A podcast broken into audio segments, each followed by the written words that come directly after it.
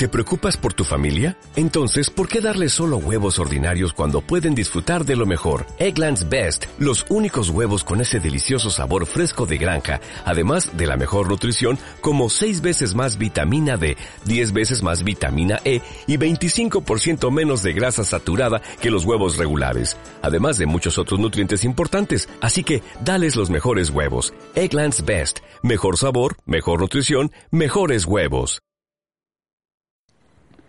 Intentar que otra persona cambie su comportamiento en contra de su voluntad para un beneficio propio o simplemente actuar a sabiendas de que se está haciendo daño a otro, solamente por el hecho de imponer nuestra supremacía, ya es agredir.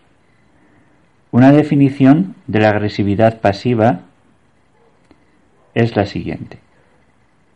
La expresión indirecta de la hostilidad a través de la dilación, el humor hostil, la terquedad, el resentimiento o la repetida omisión deliberada para realizar las tareas requeridas para las que uno es responsable. Todos somos capaces de agredir. Las conductas que las definen son también parte de nuestros mecanismos de supervivencia. Pero hay dos formas de agresividad. La activa, cuando gritamos, zapateamos, insultamos o nos mofamos del prójimo con intención lesiva e intimidadora, y la agresividad pasiva, es decir, aquella que se hace por lo bajini. Esta última es lenta, corrosiva, fría, calculadora. Esa, estaréis de acuerdo conmigo, es la peor de todas las agresiones. La agresión pasiva existe porque varias otras conductas humanas la facultan. La primera conducta es la que apela a la agresión pasiva de la culpa. El agresor pasivo no suele gritar, nunca pierde las formas. Suele ser incluso una persona que se muestra atractiva y carismática de cara a la galería, pero es muy consciente del daño que hace y del poder que ello le confiere. Casi siempre, la agresión pasiva se utiliza para provocar el sentimiento de culpa de quien la recibe. Es, por ende, un componente indispensable del éxito de la religión.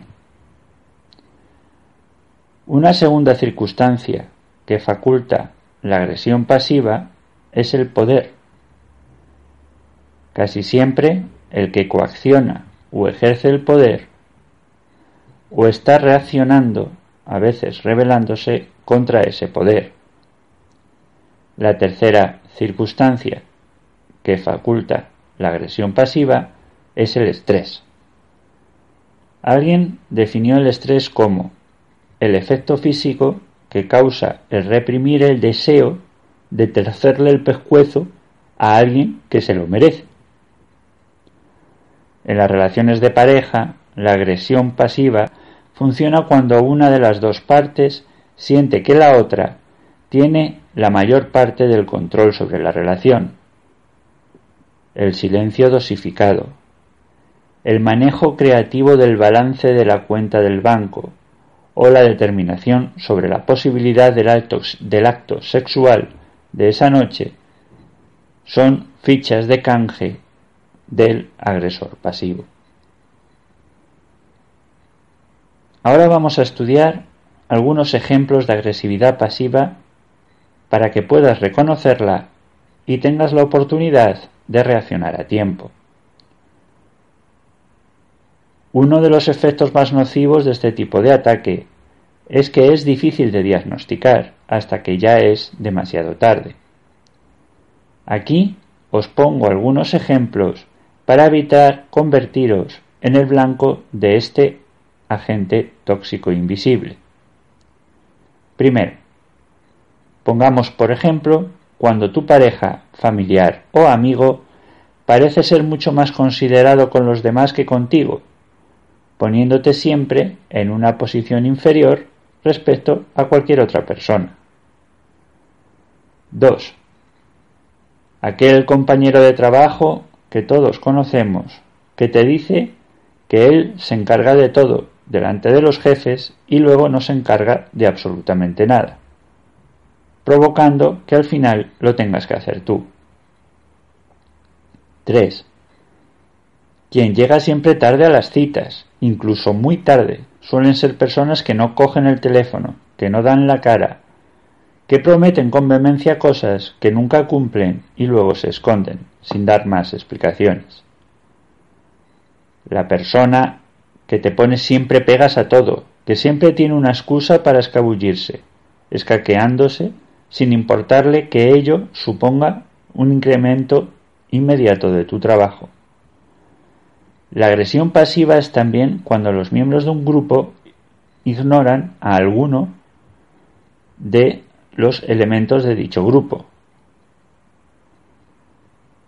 En muchos equipos o fundamentalmente en muchas aulas se produce este tipo de agresión pasiva. Finalmente veamos otros dos grupos muy frecuentes como son las personas extremadamente posesivas que se basan en el principio o conmigo o contra mí y que ejercen lo que podríamos denominar el amor por exclusión, es decir, me tienes que querer solo a mí. Finalmente, podríamos meter en este mismo saco cualquier otro tipo de chantaje emocional que es empleado en nuestra contra, ya sea para hacernos sentir mal o para manipular nuestros actos. Lo adecuado contra este tipo de agresores pasivos es no dejarnos influir. No azuzar al agresor con una reacción de rabia, pena u odio. Simplemente hay que actuar con empatía y asertividad, perdón, poniendo claras nuestras reglas al otro y advirtiéndoles sin juzgar que somos que nosotros no vamos a aceptar su comportamiento para con nosotros.